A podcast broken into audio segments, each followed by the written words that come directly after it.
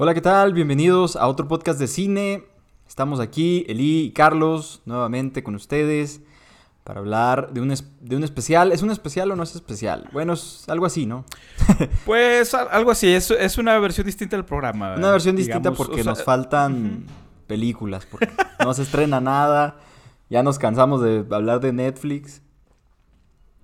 Y hoy va a ser, Aunque, hoy va a ser algo retro, según nosotros. sí, vamos a hacer, vamos a hacer este, unas reseñas de película retro. Aunque ya en estos días, este, muy seguramente estarán abriendo los cines en algunas ciudades. Ah, sí vi, En, Sal- justo. en Saltillo, por lo menos, ya, ya empezaron a abrir los cines. Entonces, ya próximamente habrá más flujo de. Bueno, pero abren los cines, pero quién sabe cuándo empiecen los estrenos. o sea, sí, nuevos, bueno, ¿no? están, están poniendo como películas un poquito pasadas. A lo, a lo mejor Es Christopher Nolan se va a salir con la suya y sí va a estrenar Tenet en cines. Tenet, quién sabe, sí. Pero nosotros Y bueno, vamos a ya- hablar de... Básicamente es de acción, ¿no? Acción retro. Eh, Eh, sí, de acción retro. acción retro y hoy no va a haber noticias. Solo va- vamos a, a reseñar dos películas de acción de los noventas. Eh, es que es Contra Cara y eh, Duro de Matar 3. Y, y vamos a hablar de gustos culpables al final. Unos gustos, gustos culposos más o menos de acción. eh, que son como También, recomendaciones nuestras. Este, y pues, ¿quieres empezar, amigo? Y ¿O aclarar algo más? antes, antes de empezar, antes de empezar, nada más ahí a la gente que nos esté viendo, nos esté escuchando, por favor, este, si quieren darle like al video, pues sí, bueno, si quieren, si no quieren, pues no den. Pero también suscríbanse a nuestro canal, aquí estaremos subiendo más contenido de, eh, pues de más reseñas de películas y más recomendaciones y nosotros nos ayudaría mucho para crecer el canal. Hazle como, como. Dross. Hay que hacerle como Dross. Ajá. Como que Hazle todos, como Dross, amigo. como que todos los, los que tienen podcast tienen así una un diálogo que siempre dicen, ¿no? Nos, Ajá. fa- nos falta ese ese diálogo donde dices suscríbete y eso me ayudaría mucho y así. Ándale, creo que nos fa- ajá, yo creo que en futuros programas ya lo meteremos. Ándale pues. Muy bien, pues empecemos, empecemos con las reseñas retro de la semana. Reseñas retro, este la elección fue, ¿por qué hicimos esta elección, amigo? Son, Pues nada más, porque Nada más porque pues, sí. pues sí. son pelis como, fue como- que nos gustan. Nos gusta la acción noventera, ochentera, viejita. Somos medio fans de este esa época de la acción que no sé, tenía grandes héroes como Arnold Schwarzenegger, Bruce Willis, este Stallone, ¿no? Grandes clásicos. Entre otros. Entre muchos otros, Van Damme y Steven Seagal. Steven Seagal, etcétera, etcétera. Hasta- Ni- Nicolas Cage un poco, ¿no? Nicolas Cage, hasta el mismo Dolph Lundgren también. Ándale. No era a lo mejor una estrella tan grande, pero también este tuvo sus, sus papeles estelares, estelares también. Eh, ¿Quién más dirías? Bueno, pues hay, hay muchos otros, luego Muchos, los etcétera. Pero bueno, este, creo que es un género un poco infravalorado, ¿no? Bueno, me parece a mí que lo que lo, lo desdeña mucho la gente, ¿no? Porque como que, ah, pues son películas ahí de acción medio pedorras, ¿no? Pero creo que sí tiene sus méritos. Sí, sí, sin dudas tiene su nivel de, de complejidad, tanto para la realización, ¿no? Que a lo mejor pues uno dirá, ah, solo son explosiones, y, pero, o sea, realmente es complicado hacer una película. Es, es complicado en sí hacer una película de lo que sea. Eh, yo creo que más hacer una película de acción con golpes y explosiones y persecuciones y todo, es- todo lo que implica. Eh, pues sí es, sí es, también es como tiene su propio arte, ¿verdad? Pero bueno, Claro. ¿con cuál, ¿con cuál película empezamos? ¿Qué te parece con Face Off? Vamos a darle con Face Off, pues. Face Off, este... Para los que no la conocen, este gran clásico de acción, O Contracara. Contracara, sí, en, en español Ajá. se conoció como Contracara, que en inglés viene siendo un, un jue- un juego de palabras que sería como literalmente Face Off, que es quitarte la cara, ¿no? Y Face Off, que es como enfrentamiento, ¿no? Como dos, dos personas que se enfrentan, ¿no? Y estas dos personas son nada más y nada menos que John Travolta y Nicolas Cage, que John Travolta interpreta a Sean Archer, que es un agente del FBI, o... ¿Sí es del FBI? Bueno, de un, de un lugar. Eh, Sí, es del FBI. el FBI, bueno. Y, y Nicolas Cage es Castor Troy, que es un, un criminal que una- en una ocasión eh, pues le dispara a John Travolta, tiene ahí como un... Hace un atentado contra él y en el proceso asesina a su hijo. Eh, y a John Travolta pues lo deja vivo y muy, muy resentido. Y entonces John Travolta pues la pasa, está como persiguiendo a este criminal hasta que pues lo atrapa. Eh, sin embargo, para obtener una cierta información, crean una tecnología especial. Que aquí es donde entra la trama de esta película, que es que, pues, como quien dice, les cambian el cuerpo a, estos personajes. Y Sean Archer es Castor Troy y Castor Troy es Sean Archer. Una, una un poco complicado ahí, cambian, cambian de, de personajes de estos actores, ¿no? Ahora John Travolta es el otro, es el criminal. Y Nicolas Cage es el FBI, es el agente del FBI. No sé si, si me hice un poco bolas con la sinopsis. Creo que un poquito. Bueno, es, una trama muy complicada. No, ¿cuál complicada? Está muy padre. Bueno, está muy padre. Muy divertida. John Woo la dirigió. El gran maestro de, de, acción este, de Hong Kong. Ah, exacto, John Woo. Y bueno, yo quiero confesar, empiezo confesando que yo no la había visto. Hasta ¿No lo habías visto? Hasta que planeamos este podcast. Nunca la había visto, no, no me había dado la oportunidad. Entonces, pues sí, es un gran clásico, pero no. Esas de esas películas que dices, ah, sí, la tengo que ver, y pero por alguna u otra razón no la ves. Y se llegó la oportunidad en este podcast. y, tú, tú, la volviste a ver o qué, pues qué opinión tienes, amigo? Yo sí la, yo, yo, yo, sí la, la volví a ver. Recuerdo recuerdo que la llegué a ver, no, no recuerdo si la vi, eh, creo que la vi en la televisión o, o la recuerdo antes, antes no era tan difícil de que los niños pudiéramos entrar con nuestros papás, nuestros tíos o hermanos a ver películas de adultos. Y pues mis hermanos, eh, yo siempre les platico que yo no tengo una relación tan directa con las películas de Disney, porque tanto en la casa como en el cine, con mis hermanos que me llevan ya pues, 10 años o más, este pues no veían películas de Disney, ¿no? Pero sí veían muchas películas de acción. Entonces eran las películas que me llevaban. Y crecí con muchas de estas películas. En lugar de El Rey León o Pocahontas o esas cosas, pues crecí más con ese tipo de películas. Y eh, para bien o para mal, ¿verdad? Para bien. y... Esa es una gran educación para la infancia de cualquier niño.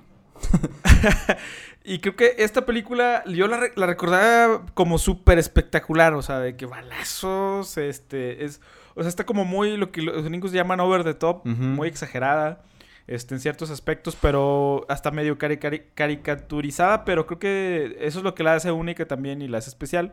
Eh, a mí me gusta mucho la dinámica entre los dos actores porque literalmente los dos empiezan como a, hacen esta, primero eh, John Travolta que es Sean Archer, es el policía que es bueno y que no tiene ningún error, no comete ninguna falta, no tiene ninguna falla, es intachable, ¿no? Y por el otro lado tenemos a Nicolas Cage, que es un criminal, es un terrorista.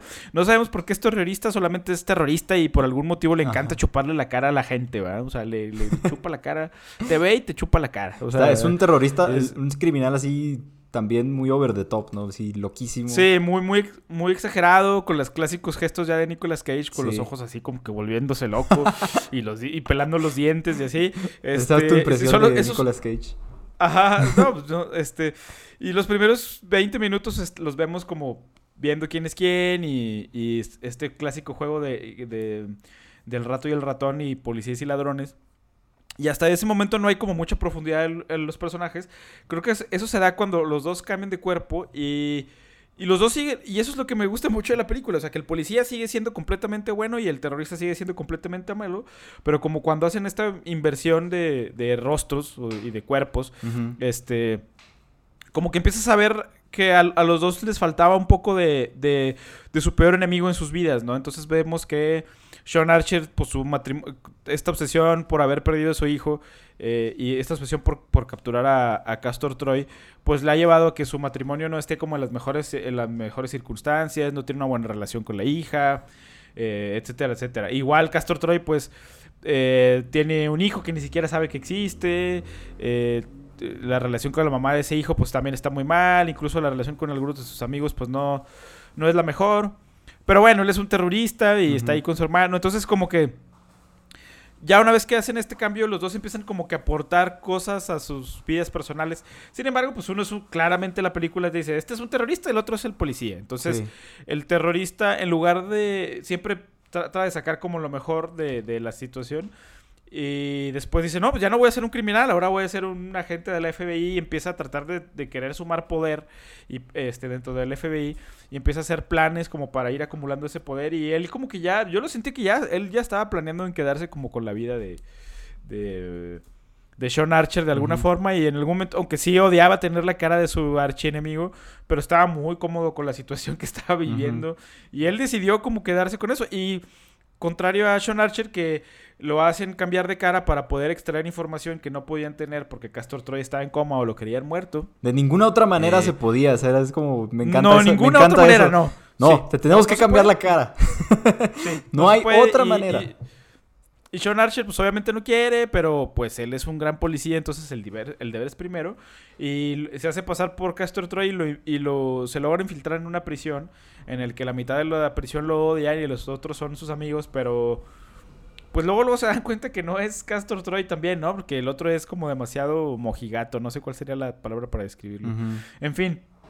Y creo que se da esta dinámica muy, muy, muy padre entre los dos. Y literalmente es John Travolta como siendo su mejor interpretación de Nicolas Cage y viceversa. Y creo que los dos, o sea, yo disfruto ver a mucho a, a, John Travolta malvado, ¿no? No disfruto tanto ver a Nicolas Cage de, de policía preocupado y como que siempre queriendo hacer lo correcto. Pero creo que los dos que luego eh, eh, tradicionalmente han estado en películas muy, muy, muy buenas y muy exitosas, pero también han estado en películas muy, muy malas. Y este es un claro ejemplo de que si sabiendo utilizar los actores puede sacar como mucho provecho con las herramientas, como con las características que tienen como actores, ¿no? Entonces a mí eso es algo que me gusta de, la película. Muy chida. No sé, sí. Platícanos de tu primera experiencia Mi primera experiencia, sí. Yo ya había oído hablar de esta película, este, soy como les comentábamos, fan de este género de acción, pero por alguna razón nunca la había visto. Eh, no, pues, ¿qué te puedo decir, amigo? Yo creo que las actuaciones son lo más chido. o sea, esta película creo que la vendiste muy bien, pero no es tan, o sea, tan seria, pues. O sea, como que el drama, el drama en realidad, se me, a mí en cierto punto me, me pareció que le restó un poco, o sea, como que sí, sí se me hizo demasiado, o sea, como que decía, bueno, ya, o sea, como que no, me, no, no quería ver tanto drama. Porque a pesar de que tú, la, bueno, la recordabas con estas escenas de acción así muy grandes, y tal vez no es tan así, pero sí tiene escenas de acción muy, muy exageradas en cierto modo, o sea, mm, tal vez no, no como tú las recordabas, pero sí hay como mucha acción, hay ciertas secuencias muy chidas. este, entonces sí es como, sí está medio absurdo el asunto, es como de estas películas casi casi que tan malas que son buenas como las que de las que hablábamos la otra vez, pero sí tiene tal, tal vez sí más, más mérito, ¿no? Creo. O sea, sí está más buena que mala, ¿no? Pero lo que más me gustó sí fueron las actuaciones. O sea, para mí ver a Nicolas Cage como un loco siempre es... O sea, es lo más chido que, puede haber en el cine. O sea, y sí, definitivamente lo supo aprovechar muy bien el director aquí, ¿no? O sea, Vamos a poner a Nicolas Cage como así. Nicolas Cage siendo un, demente total. Este. Y, cuando la dinámica cambia, o sea, cuando Nicolas Cage ya es otro personaje y, John Travolta es el otro personaje, pues, o sea, creo que aún así, o sea, se vuelve mejor incluso, o sea, es John Travolta estando, interpretando a Nicolas Cage siendo loco y, y Nicolas Cage tratando de ser John Travolta que está tratando de imitar a, a, Nicolas Cage. O sea, es una mezcla ahí muy rara que, se vuelve una cosa muy divertida.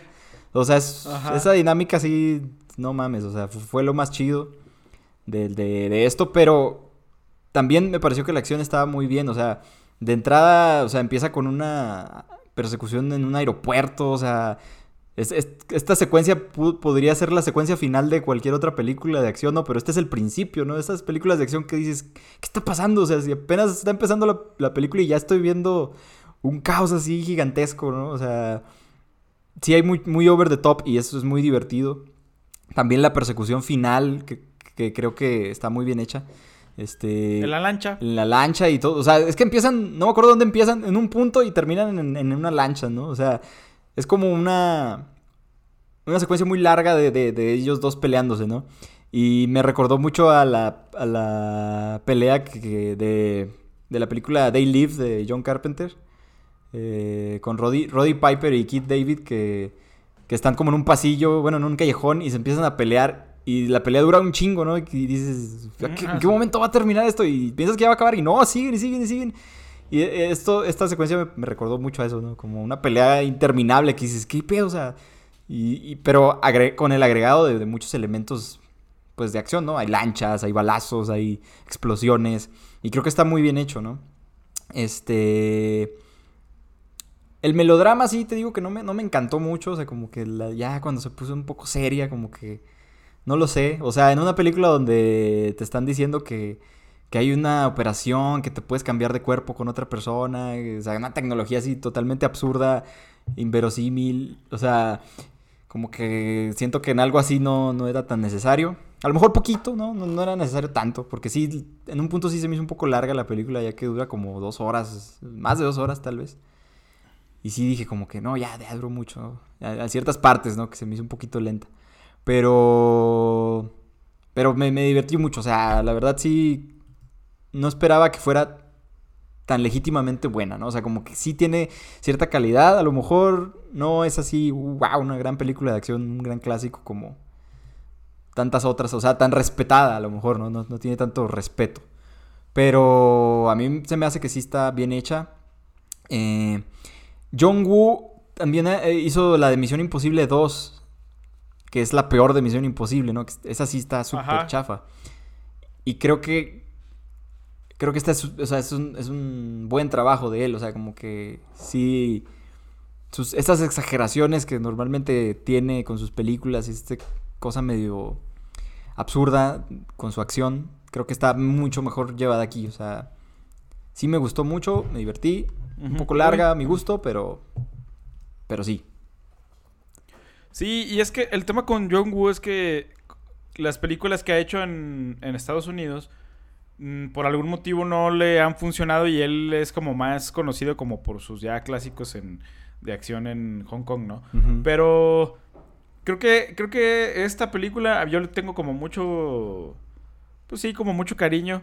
Este, pero ahora que ahora que la vi como para para el para este podcast eh, Sí, la, la, acción, o sea, creo que, como dices tú, su fuerte no es tanto eh, la acción, siento que sino como las actuaciones y como la dinámica y, y, creo que le aporta más algo a este, a este, mm, sí, esta historia como cliché de, la, de este policía contra su némesis a lo mejor. Y esa dinámica es la que me gusta. Pero incluso la acción, Jong-Woo luego tiene, o sea, muchas de las veces este, que luego criticamos en otras películas que no sabes qué está pasando en, las escenas. Y creo que esta película a veces le pasa eso porque de repente ves que todo el mundo está disparando. y luego de repente hay un corte a, este, a un policía cayéndose, a alguien que le vuela una oreja. Por ejemplo, ahí hay una toma por ahí a alguien que le vuela, le vuela una oreja. y luego ya están disparando hacia otro lado. Y luego, o sea, como que todo el tiempo, o sea, hay, no hay, la velocidad de los cortes no es como las películas de hoy, obviamente. Pero luego la, como que las secuencias tampoco no tienen orden, pero es un lenguaje cinematográfico como más, más, sí, más sugerente, ¿no? O sea, no, no es, son las secuencias como en, ahorita siempre ponemos como, como ejemplo a John Wick, porque John Wick, John Wick sí realmente te aporta como este realismo a las escenas, ¿no? O sea, como que entiendes muy bien quién está de atrás, quién está delante, quién está dando los golpes, hacia dónde lo están empujando. Y acá en esta película se pierde completamente, o sea, los ejes están por sin ningún lado, o sea, las, los balazos están, un, güey está tirando para acá y luego el otro está para el otro lado, pero no importa, ¿no? Porque como que todo es muy sugerente y, la historia se, se entiende, o sea, no son esas secuencias de acción eh, así de ordenadas, pero creo que tienen elementos como, por ejemplo, el, personaje Castor Troy tiene un par de pistolas este, doradas, ¿no? Y ese es como un elemento ya muy icónico de la película. Eh, la luz, la iluminación es, como, como... La puesta en escena es también como muy, muy característica, como con mucha luz, como... Eh, sí tiene como un toque como muy que es muy distintivo, pero las secuencias de acción no son tan así, ¿no? Incluso pues Nicolas Cage y John Travolta pues no pelean tanto, digamos, a golpes o no hay patas, es como más más de balazos, ¿no? Sí. Sí, es una película más de balazos. Balazos y explosiones. Este, balazos y explosiones, pero creo que creo que a mí me gusta como la dinámica también entre, entre los actores. Y es una película ampliamente recomendada. Claro que no es una película así como para, como dice Carlos, como que la tomes muy en serio. Pues hay que valorarla como Sí. por lo que es, ¿verdad? Sí, o sea. Entonces- sí, pero es muy divertida. Sí. Y yo pienso que ya cerremos el comentario con esta película. ¿Tu calificación? Para pasar a no? nuestra ¿Le darías alguna reseña. calificación? Sí, pues vamos a calificarla porque eso es lo que hacemos en este programa, en este podcast. Calificar cosas. Entonces, eso es calificar las películas, aunque a veces este, es difícil, es difícil, amigos, luego calificar una película, ponerle un número. Pero yo diría que eh, ya después de, de- de tanto tiempo, es una película que salió en los 90, no recuerdo el año exactamente. Creo que ha envejecido bastante bien, se mantiene. Sí, bastante bien. Eh, Eh, 97, se mantiene- amigo. Es de 1997, pues ya más de 20 años. Y yo le pondría una calificación de 8.5, digo, por lo que es, ¿verdad? Este. Una muy buena película de acción con dos actores ya que están en los anales de la historia de Hollywood, eh, que todo el mundo los conocemos, dando unas de sus mejores interpretaciones con un director, eh, pues probándose en, en Norteamérica, demostrando que sí tiene tablas y tiene capacidad cuando a lo mejor se le permite. Y eh, es una película súper divertida, de repente con sus malos diálogos, con sus uh, caras exageradas, con sus secuencias de acción medio este, que no se entienden, pero que aún así tiene como mucha personalidad y mucho corazón. Entonces, esa es ampliamente recomendable. Si no lo han visto, Face Off contra cara en español. Ahí búsquenla. 8.5. Yo le pondría un 8. Un 8, amigo. Un 8, sí, está Muy está muy chida, eh, muy divertida. Eh, sí, o sea, con lo que dices tú es, o sea, los, los, lo, lo- lo principal es John Travolta y Nicolas Cage aquí, o sea, son grandes estrellas en su, en un buen momento, muy buen momento de sus carreras, ¿no? John Travolta había recién renacido, ¿no? Gracias a Pulp Fiction, ¿no? Entonces, estaban en su mejor momento los dos y sí los aprovechan muy bien en esta locura sin sentido, ¿no? Muy divertida. Muy bien. Y Muy bien. la siguiente película, amigo, La siguiente película Retro. Es Duro. La siguiente película es Duro de Matar 3 o Die Hard with a Vengeance o Duro de Matar con venganza. una no sé venganza. cómo se- con una venganza.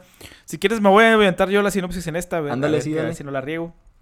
Eh, esta película empieza eh, con una secuencia allí en las calles de Nueva York y explota una bomba en, una de las calles.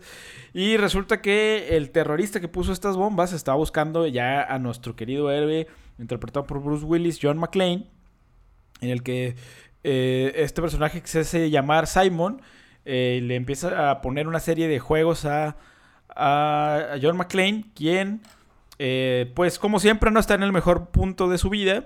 Y justo el, día que lo va a buscar la policía está muy crudo y tiene un tremendo dolor de cabeza. Y así se inicia una gran historia, una muy divertida historia de acción por la ciudad de Nueva York con un gran villano interpretado por Jeremy Irons y por un sidekick con un este compinche ahí de, de- Bruce Willis este llamado Zeus interpretado por ya el también famosísimo Samuel. Jackson. Samuel L. Jackson. Mm, Samuel L. Jackson. Amigo, ¿cómo ves? ¿Cómo vi? ¿Cómo la, la viste recientemente? La volví a ver, no, a mí me gusta mucho. ¿La volviste a ver para el podcast? Sí. Y, este, ¿qué, ¿qué opinas de esta película? Yo soy fan de, de las tres, de las tres primeras de, mis- de Misión. Imposible, iba a decir. De Duro de Matar, o sea, la, la primera trilogía. eh, bueno, la, la primera, las primeras tres me gustan mucho. Eh, digo, Duro de Matar, pues ah, es un gran clásico, ¿no? Este. Pero creo que, que las, las dos siguientes no tienen tanta. O no se, le- se les valora tanto, precisamente porque Duro de Matar, pues es así. Considero. Es como demasiado grande. Sí, exacto. Sí, es esto, de- esto pasa, es un fenómeno muy común en el cine cuando la película original es, se vuelve un fenómeno masivo, un gran clásico, ¿no? Que luego las secuelas, pues como que la gente no les presta tanta atención. Y eso no significa que sean malas, o sea, o sea tal vez no están a la altura, ¿no? De la original, pero bastante decentes, ¿no? La, la 2 creo que es la que menos buenas críticas tiene, pero me gusta también. Este... eh, la, la, la 2 creo yo, bueno, Duro de Matar está como muy contenida en un lugar, ¿no? En el edificio Nakatomi, ¿no? En Los Ángeles. Y la 2 como que... Bueno, la 2 ocurre en un aeropuerto, la mayoría de las acciones, pero ya es como más... Más, más exagerada, más, más fuera de, de, esta acción más contenida, ¿no? Y siento que con Duro de Matar 3...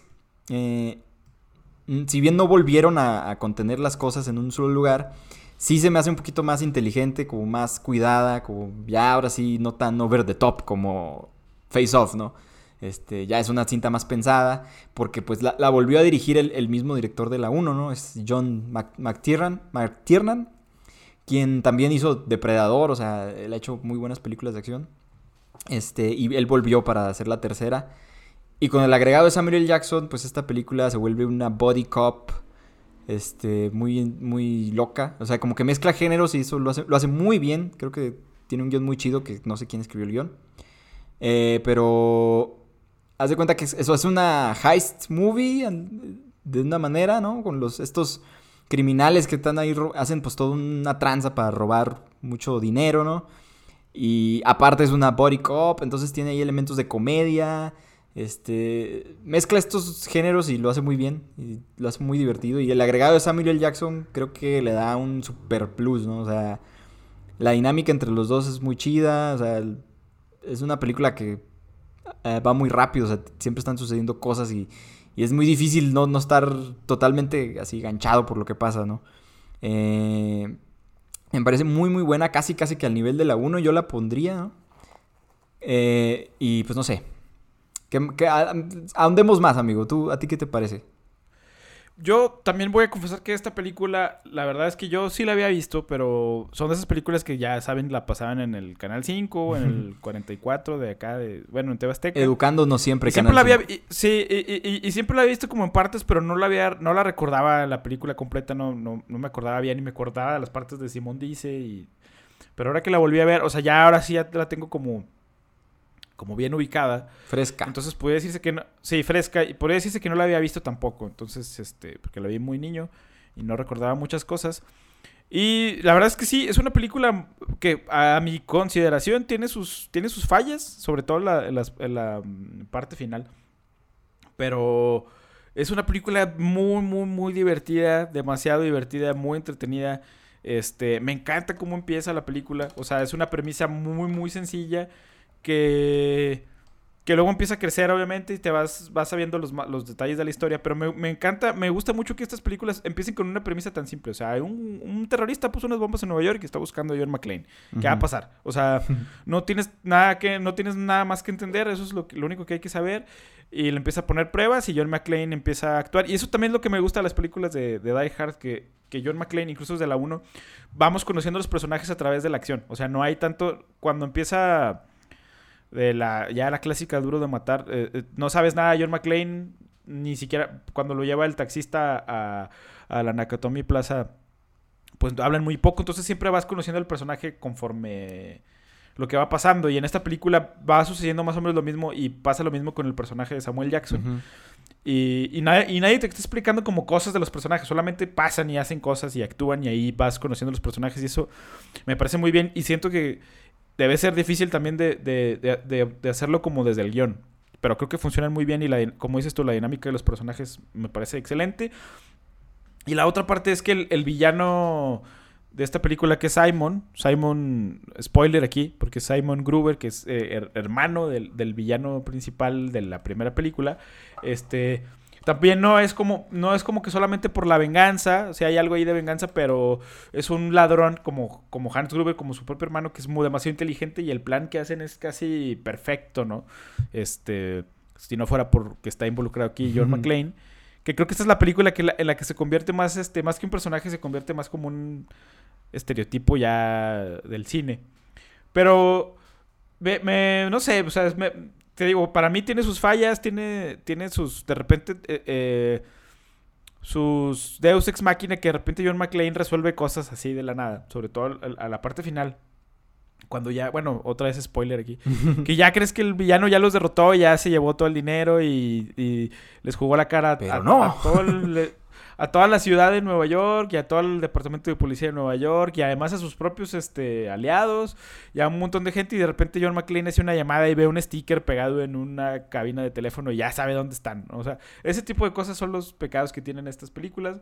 También de repente suelen ser muy exageradas.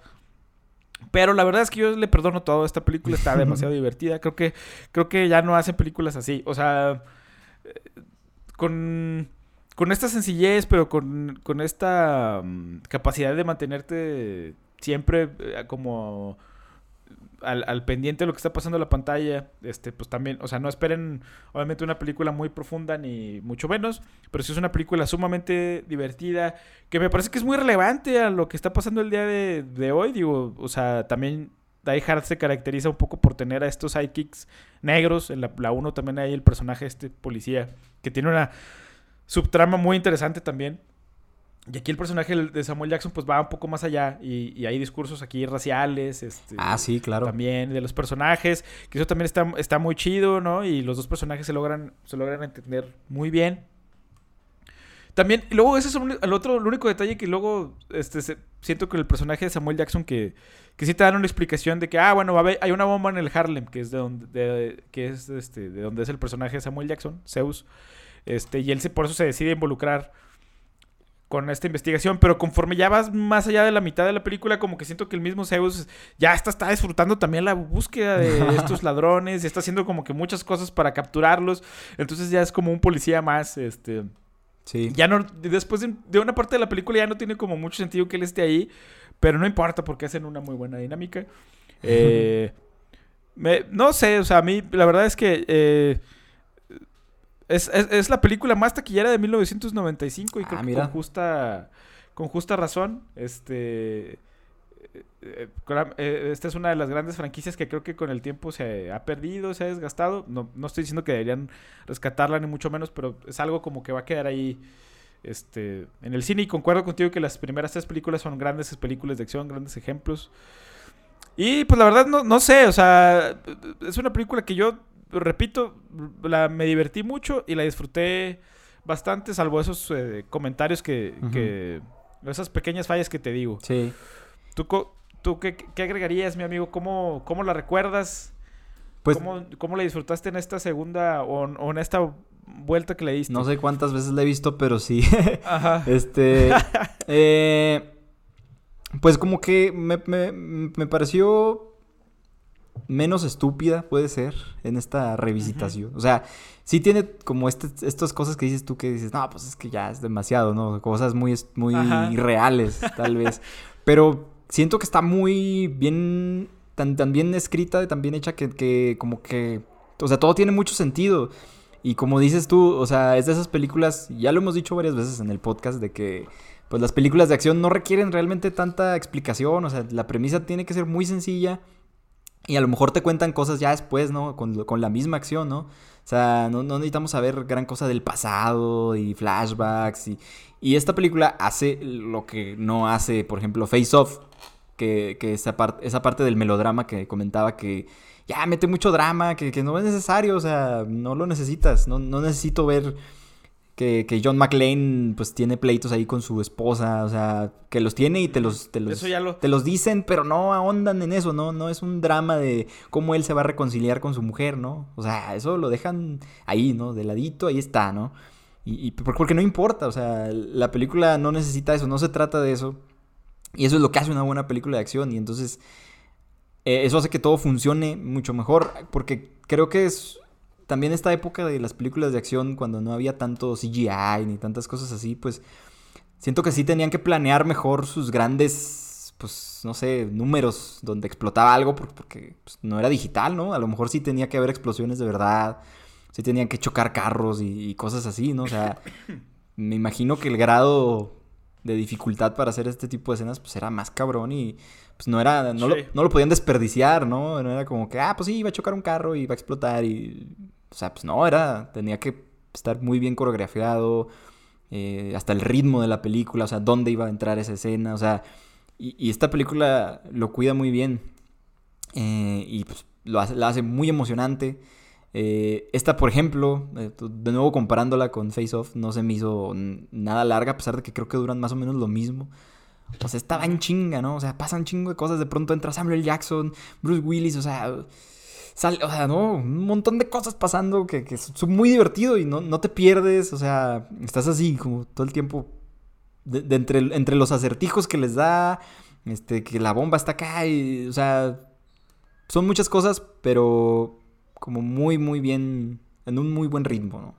Encausadas con mucho cuidado. Este, por eso yo creo que, que, que está casi, casi, creo que cerca del nivel de la 1. Obviamente no. O sea, yo sé que tal vez suena muy blasfemo de mi parte decir que, o sea, sí, sí es. Duro de Ah, Matar, pues es así una de las grandes películas de acción de todos los tiempos, sin duda.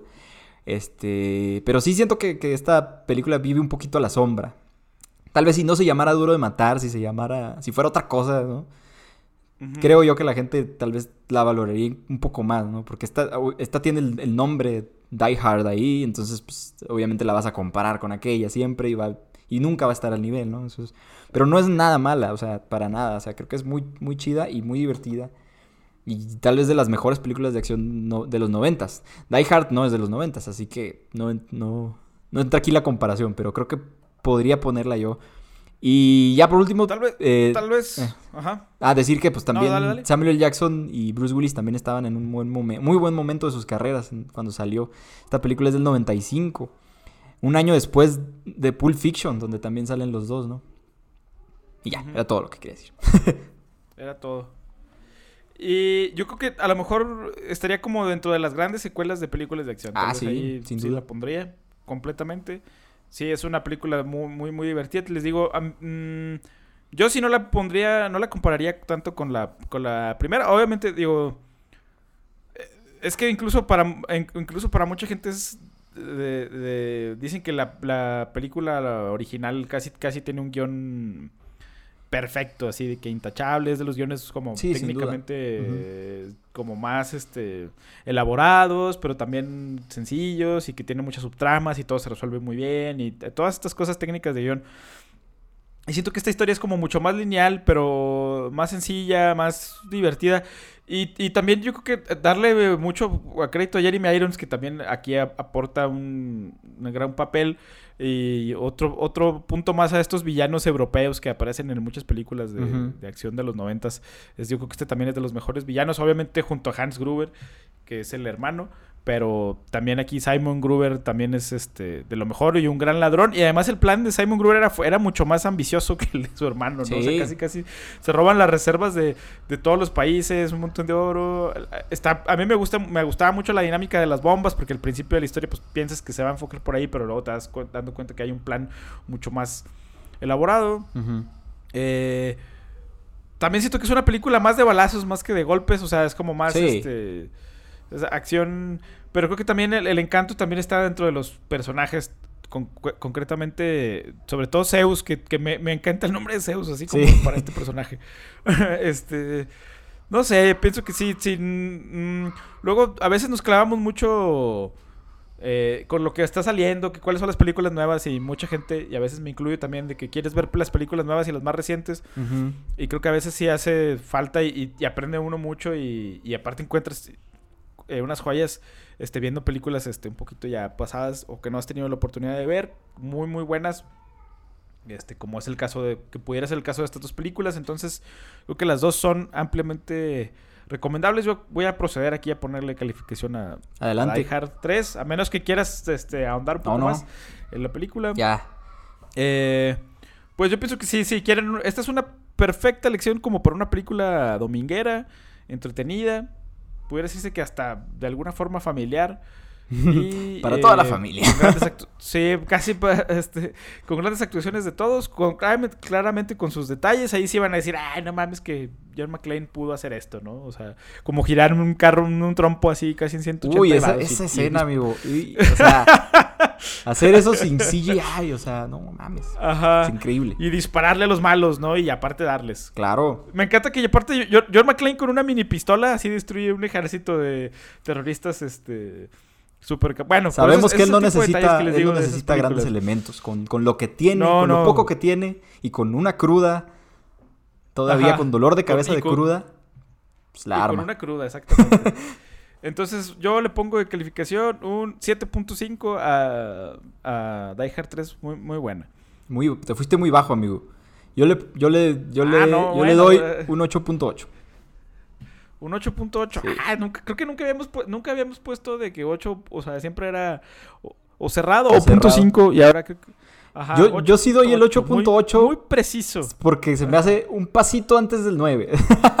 o sea, como que el 9 ya es así muy cabrón, ¿no? O sea, ya 9, ¿no? Pero está un pasito antes. del 9. 8.75. Sí, ahí, cer- cerca de, de la grandiosidad. No ahí, pero cerca. Ok. Y pasamos a las recomendaciones, amigo. Ya, pas- ya pasamos a las recomendaciones ya para seguir con esta dinámica de películas de, de acción. También un poco retro, ¿no? Sí, este, es- este capítulo es completamente retro. Completamente retro y más o menos completamente de acción. Y pues decidimos que eran gustos culpables, ¿no? Películas que a lo mejor nosotros sabemos que no son tan buenas, pero que siempre volvemos a ellas, ¿no? O sea, que siempre las, nos- las disfrutamos mucho. Esto pasa con la música, pasa en- con, con muchas cosas, ¿no? Cuando sabes que algo no está tan chido, pero tiene algo que, que a ti te llega, ¿no? Completamente. Y a ti, ¿tú qué películas elegiste, amigo? ¿Quieres empezar? Yo, ¿quieres que empiece yo? Sí, Bueno, dale. eh, yo, yo, a ver, ¿con cuál voy a empezar? Yo voy a recomendar primero recomendaciones que sí son gust- gusto culposo, pero que disfruto mucho. Y voy a empezar con la franquicia de Bad Boys. Eh, Ah, es toda la franquicia. son las, toda la franquicia de Bad Boys. ¿Cuántas son? este, ¿Tres? Ya Son tres películas. salió una nueva, ¿no? Eh, Hace poquito. está. Sí, es, es Bad Boys, es la original dirigida por Michael, Michael Bay. Y luego está Bad Boys 2 y la más reciente se llama... No es Bad Boy 3. Bad Boys for Ah, Life. Bad Boys, Bad Boys for Life. Que no dirige Michael Bay y casualmente es la mejor. Aunque sí, eh, pues la verdad, pues bueno, a mí me pareció un gran regreso de, de estas, de estas películas. Este salió un po- es de las películas más nuevas que ha habido en el cine. Salió un poquito antes de que empezara esto de la, toda la pandemia. Eh, y vino a inyectarle como más vida también a este el género de del, del body cop. eh, porque creo que son gustos culp- culpables. Este. Sobre todo las primeras dos, creo que porque tienen. Se centran mucho como que en cosas a lo mejor que no desvían un poco la historia. Muchos incluso la- las tachan de que tienen diálogos clasistas y racistas y homofóbicos y todo, lo cual es un poco cierto. Pero son películas que disfruto mucho porque están grabadas con muchísimo estilo. O sea, Michael Bay, lo he mencionado aquí, no es un, es un director que yo... no, no siento que sea...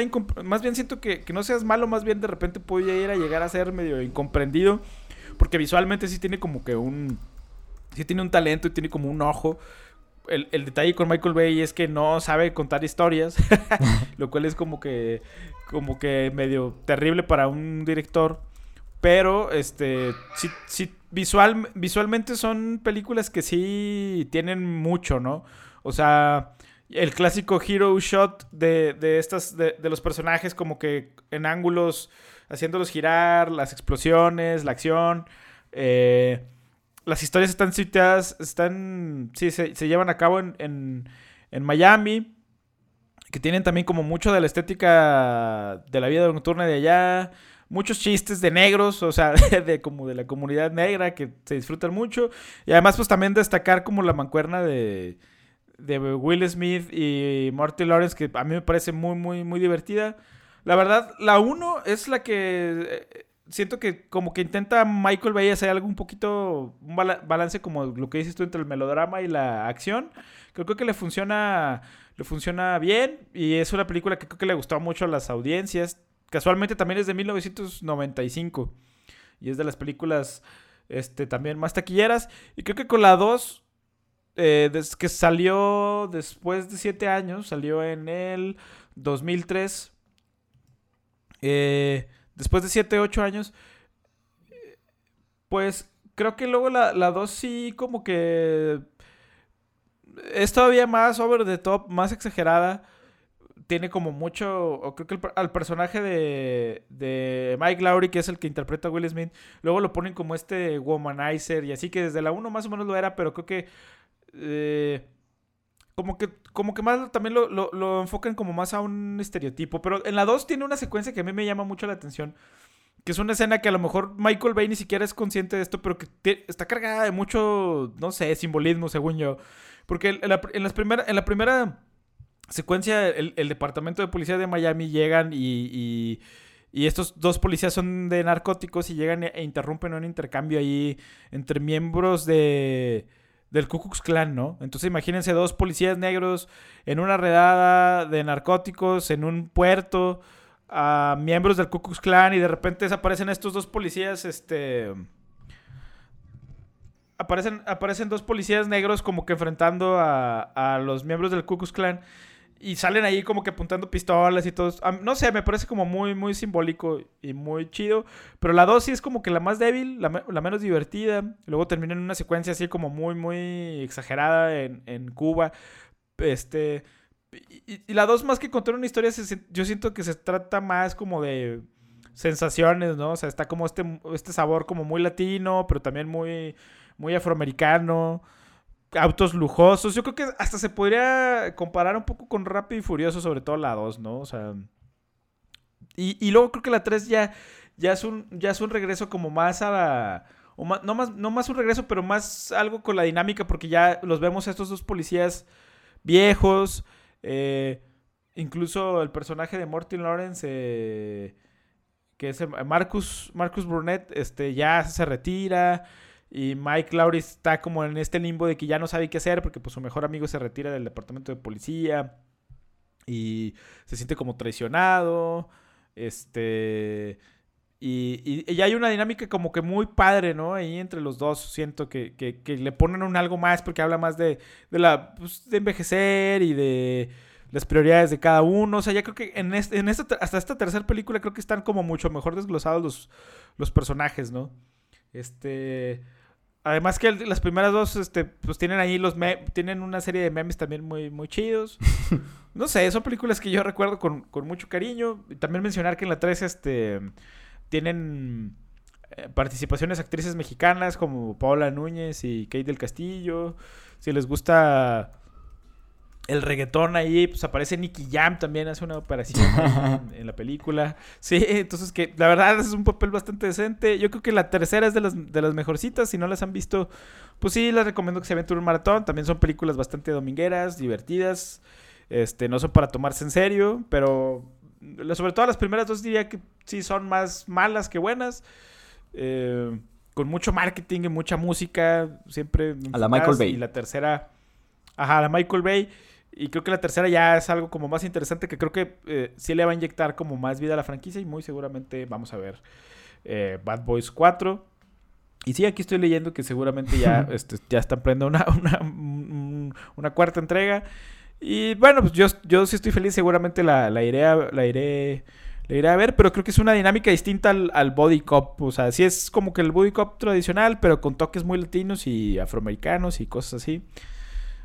Muy, a mí, pues, para mí muy recomendables. Sé que las primeras dos son malas, lo reconozco, pero... Pues por eso son gustos culpables, amigo, está bien. Son gustos, sí, me sentí culpable al recomendar esto, pero si no saben qué ver el domingo, véanla. Ándale, pues.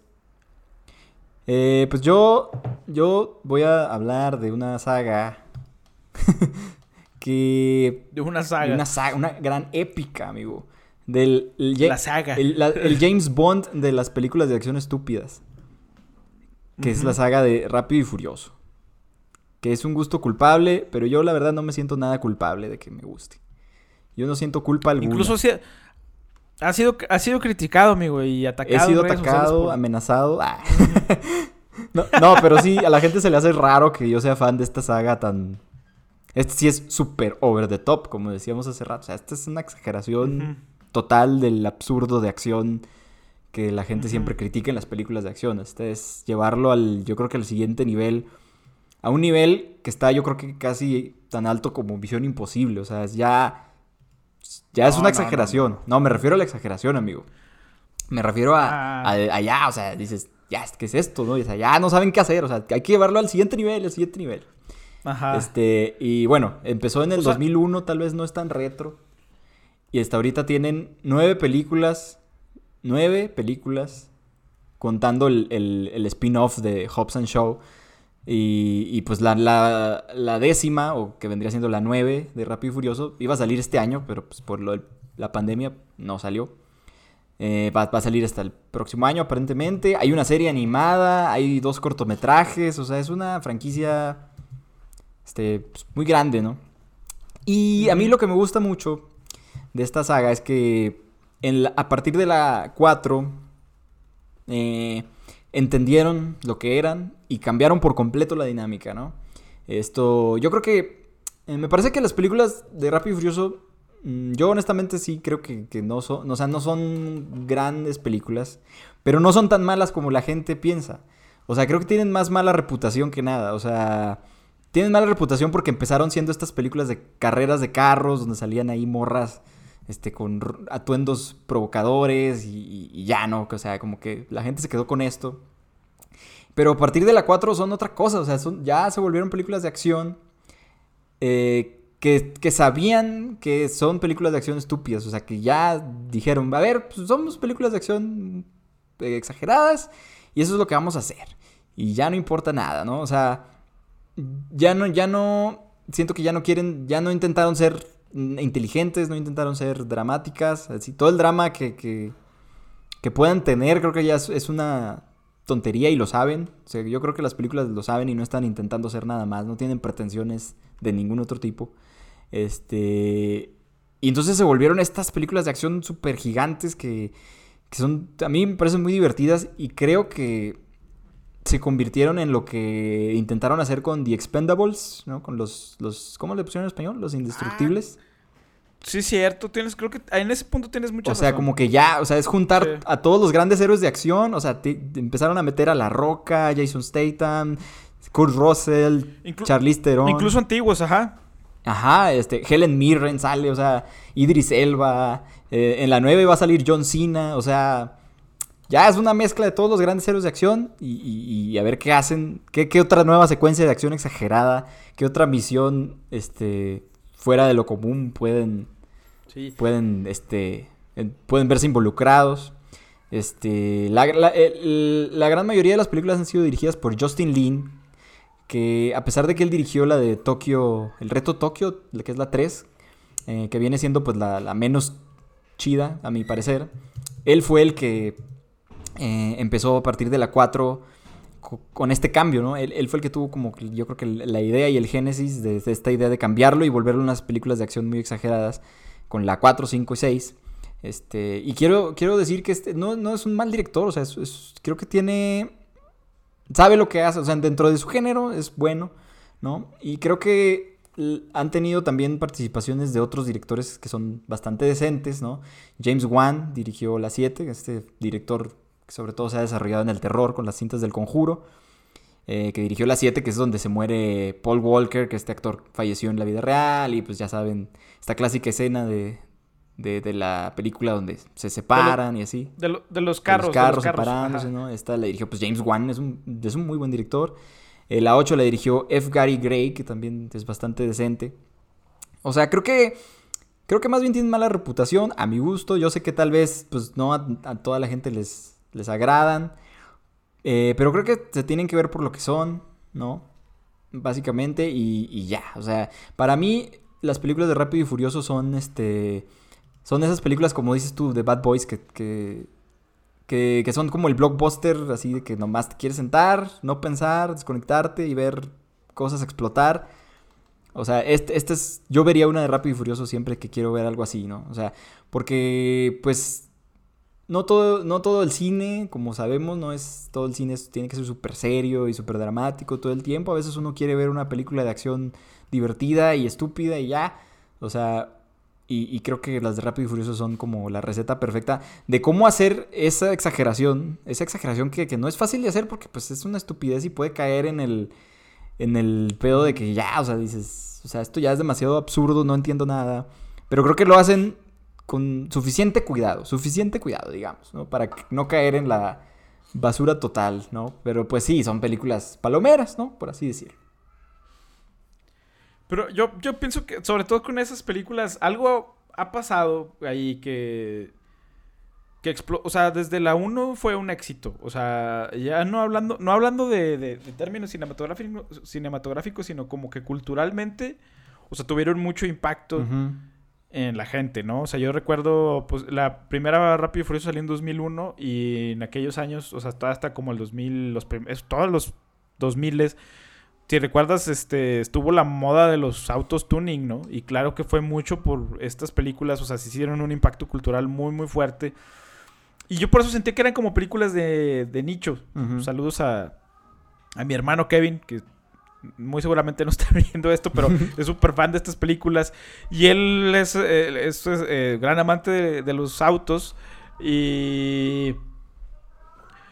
Y pues realmente le gustaban estas películas por los, por los coches, ¿no? Ujú. y, y- y se la pasaba leyendo de los, de los modelos. Aparecen muchos modelos ahí que no llegaban acá a Norteamérica, sino son autos este, asiáticos.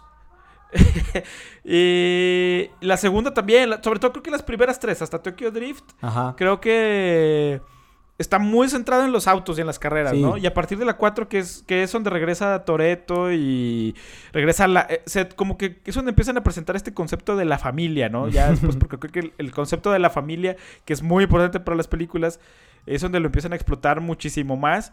Y creo que ahí es donde todavía el, el éxito de estas películas se dispara muchísimo más. Porque te, te digo, creo que las primeras tres eran como muy a ese nicho de la gente que ama los carros Sí.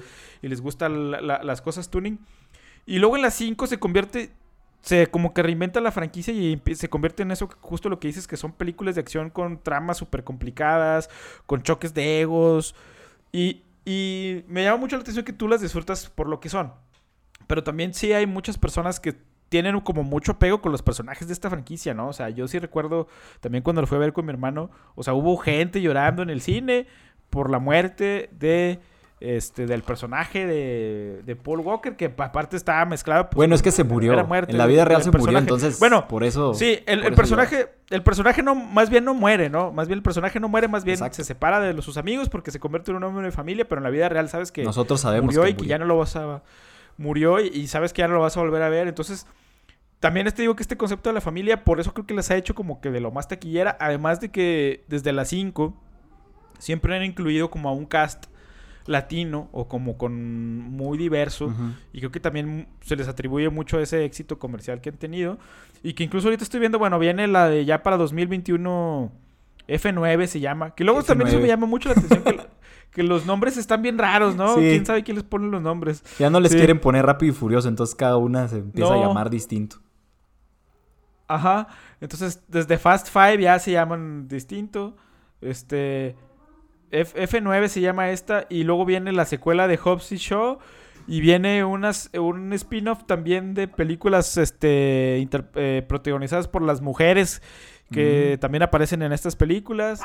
Y viene la F, eh, viene F9 y viene ya, ya confirmada F10 o no sé cómo se va a llamar. Entonces, pues es una película que tiene mucha vida. Este, espero Para que, largo. que pues sigan manteniéndolas frescas porque como dices tú de repente si es vamos a meter un submarino, ahora vamos a meter un tanque, ahora vamos a meter este, no sé, ya, ya vamos a meter hermanos, vamos a meter ya han, han recurrido a muchos elementos, pero por algún motivo pues siguen siendo muy exitosas y yo sí debo reconocer que, que no soy tan fan de estas películas, pero sí son divertidas. Este, y a lo mejor sí no son tan malas como la gente las ha querido hacer ver.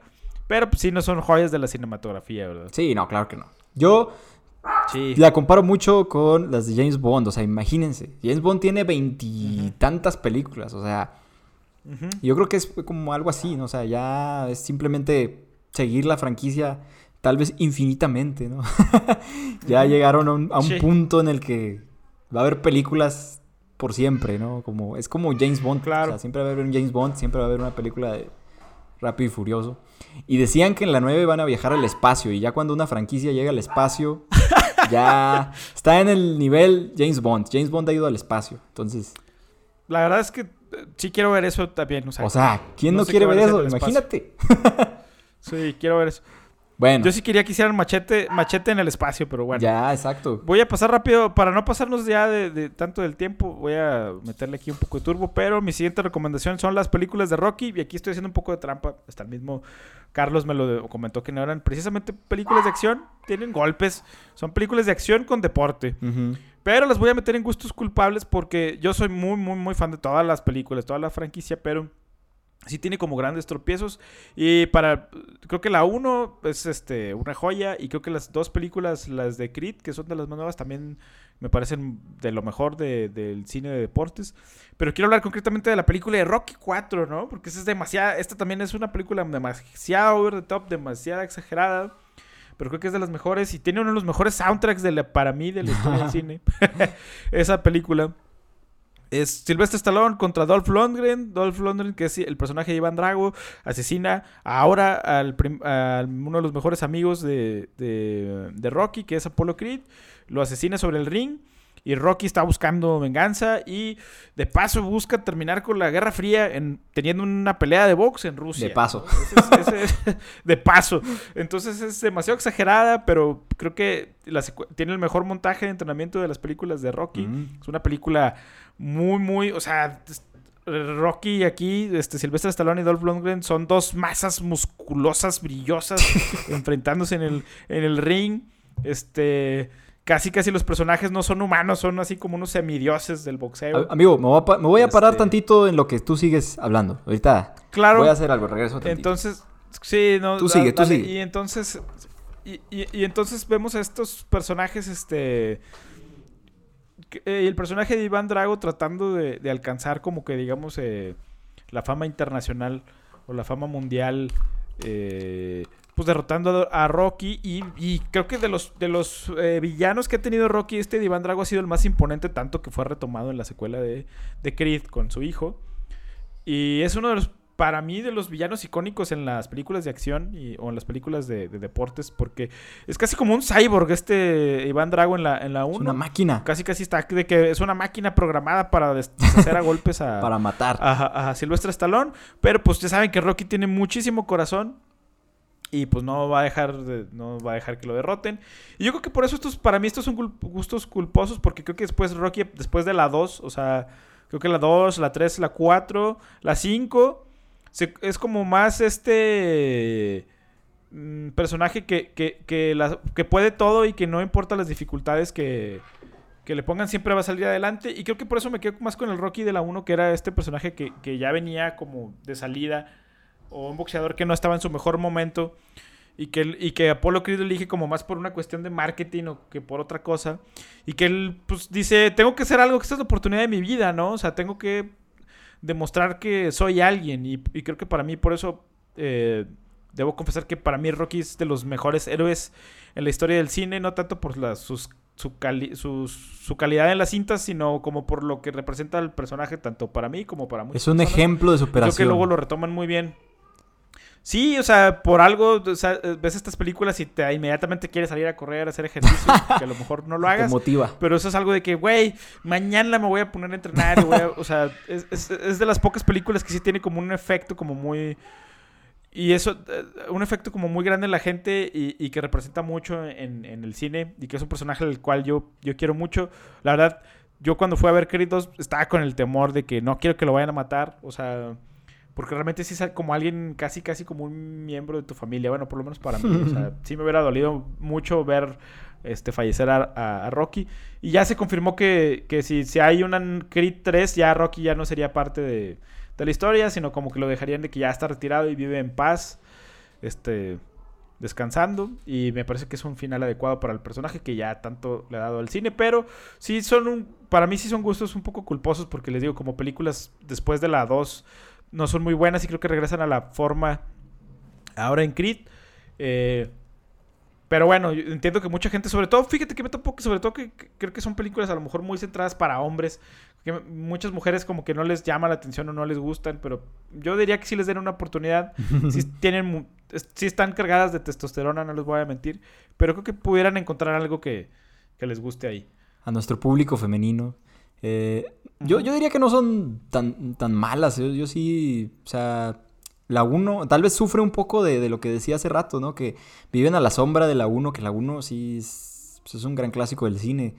Eh, no sé si ganó el Oscar o algo así, ganó algún premio importante. Estuvo, nom- estuvo, Estuvo nominado a muchos... eh, sí. Entonces creo que las que le siguieron un poquito vivieron a la sombra y, y fue ya hasta años más recientes, con las más recientes películas de tanto de Rocky como de Creed, que como que ya pues volvió a tener su propio su propio estatus y es un buen estatus, o sea, no son malas, tal vez sí la- las que mencionas son las más malonas, ¿no? Pero pero muy buenas casi todas. Muy bien. Eh, ya por último, ah, ya nos pasamos mucho aquí hablando. Es que creo que es un tema que nos emociona mucho, amigo, y, y no podemos hacer este resumir esto. Es demasiado, demasiado bueno para nosotros. Eh, voy a hablar de una película que se llama From Dusk Till Dawn de 1996 o del Crepúsculo al Amanecer, que es este clásico de Robert Rodríguez, escrito por Quentin Tarantino, eh, con la actuación de Quentin Tarantino, acompañado de George Clooney, eh, y pues, un gran elenco, Salma Hayek, Harvey Keitel, Juliette Salma Lewis, Hayek. el gran Danny Trejo por ahí, tiene Tom Savini un- un- también. una aparición, Tom Savini, sí, estos eh, actores que trabajan mucho con Robert Rodríguez. Y bueno, creo que es la primera, el, el antecedente del- del- de esta dupla entre Tarantino y Ro- Robert Rodríguez cuando hicieron las películas de Grindhouse eh, juntos. Este es, eh, yo creo que fue el génesis, ¿no? De hacer una película de serie B, mm, medio como chafonas de terror, acción, que eran las películas que pues, ellos crecieron viendo, evidentemente, y les tienen mucho cariño. Y pues aquí se juntaron para hacer este aventura de dos ladrones hermanos que van a un bar. eh, bueno, es como un table eh, que está eh, administrado por vampiros o mujeres vampiro que empiezan a atacarlos en algún punto y se vuelve una locura de acción, efectos prácticos, violencia. Eh, que yo creo que tú, tú me comentabas que no te parece que sea una película mala. Eh, yo más bien creo que, que, se ha ganado como el estat como que se ha vuelto de culto, creo, ¿no? Es, es una película que muchos recuerdan ya como que se generó fans en su momento, pero yo no creo que sea así como muy buena. Sin embargo, yo he vuelto mucho a ella, es un gusto culpable porque siempre a veces me han dado ganas de verla y la veo y la veo y la he visto muchas veces porque simplemente me gusta, pero como que yo la, no la veo tanto pensando en que es una gran película o que está así súper bien hecha o así, como que no sé, disfruto mucho yo las películas de efectos prácticos con violencia, con que mezclan géneros como el terror y la acción, entonces creo que esta lo hace muy bien y me gusta mucho, la disfruto mucho. Definitivamente no es para todos. Este, eh, eh, si quieren ver una película como súper seria o así eh, de terror, de vampiros, pues no, esta no es la opción. Pero, pero me parece que es divertida, es muy entretenida y pues los guiones de Tarantino siempre son pues, bastante dinámicos, bastante bien, están bastante bien hechos. También no es uno de los grandes guiones de Tarantino, ¿no? La gente no recuerda mucho. No, yo, yo- yo diría que, yo diría que este sí es el, el, el peor guion de Tarantino. Siendo así, creo que no es nada malo. Pero sí siento Imagínate. que es el, el peor guion. Sí, la sí, exacto. Como que es una película que no. Pues no tiene el estatus, digamos, de Pulp Fiction o no sé, El Mariachi de Robert Rodríguez también. O incluso Machete. Me parece que Machete todavía es más valorada que esta. Pero sin embargo, creo que es una joyita ahí medio oculta del cine de serie B. Creo yo. Sí, yo es una película que también le tengo muchísimo cariño, muchísimo este afecto. Eh, me encanta todo el elenco que aparecen desde de. Chich Marín, también está por ahí, Harvey Keitel. Este, me gustan mucho los personajes, eh, el, el- el lugar a donde llegan. Eh, incluso después de esta película salieron videojuegos, ha habido secuelas que... Yo no hablo de la... nunca- aquí nunca hablamos mucho de las franquicias, pero en esta La verdad es que- ocasión yo no estoy hablando como de toda la franquicia, porque sí, estoy hablando de esta nada más. Sí, sol- solo estamos hablando de esta película. Sí, creo que, la- creo que las otras, hay, hay- aquí estoy viendo que hay dos más, este, pero ya no tiene nada que ver ni No. Robert Rodríguez ni Tarantino. Entonces, este, como que les prestaron la franquicia a alguien más. Y las otras sí son completamente películas todavía más de serie B, que fíjate que a mí me gustaría, sí me gustaría echarles un ojo para ver qué tan malas ¿Qué tan malas o, si, Pero- o si recuperan algo? Este. Sí, pero, pero creo que. sí, o sea, ajá.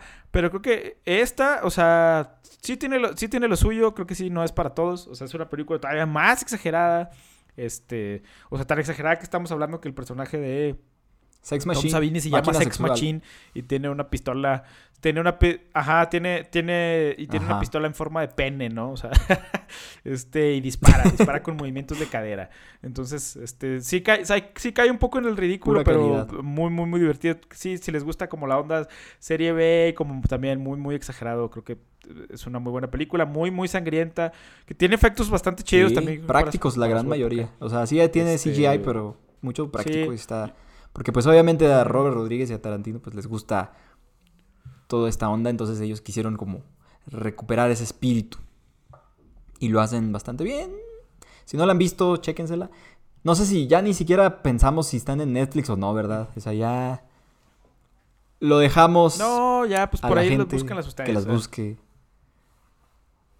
por ahí. Seguro Sí, alguna de Rápido y Furioso estará en Netflix y seguro también este alguna de, de Rocky, ¿no? O quién sabe.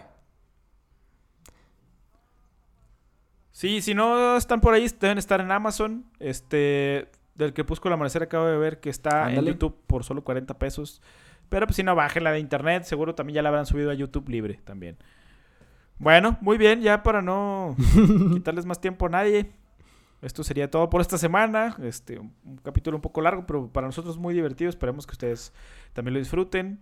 Si llegaron hasta este punto, les agradecemos mucho. Eh, déjenos un comentario, algún saludo, lo que sea, alguna recomendación, tip, como sea.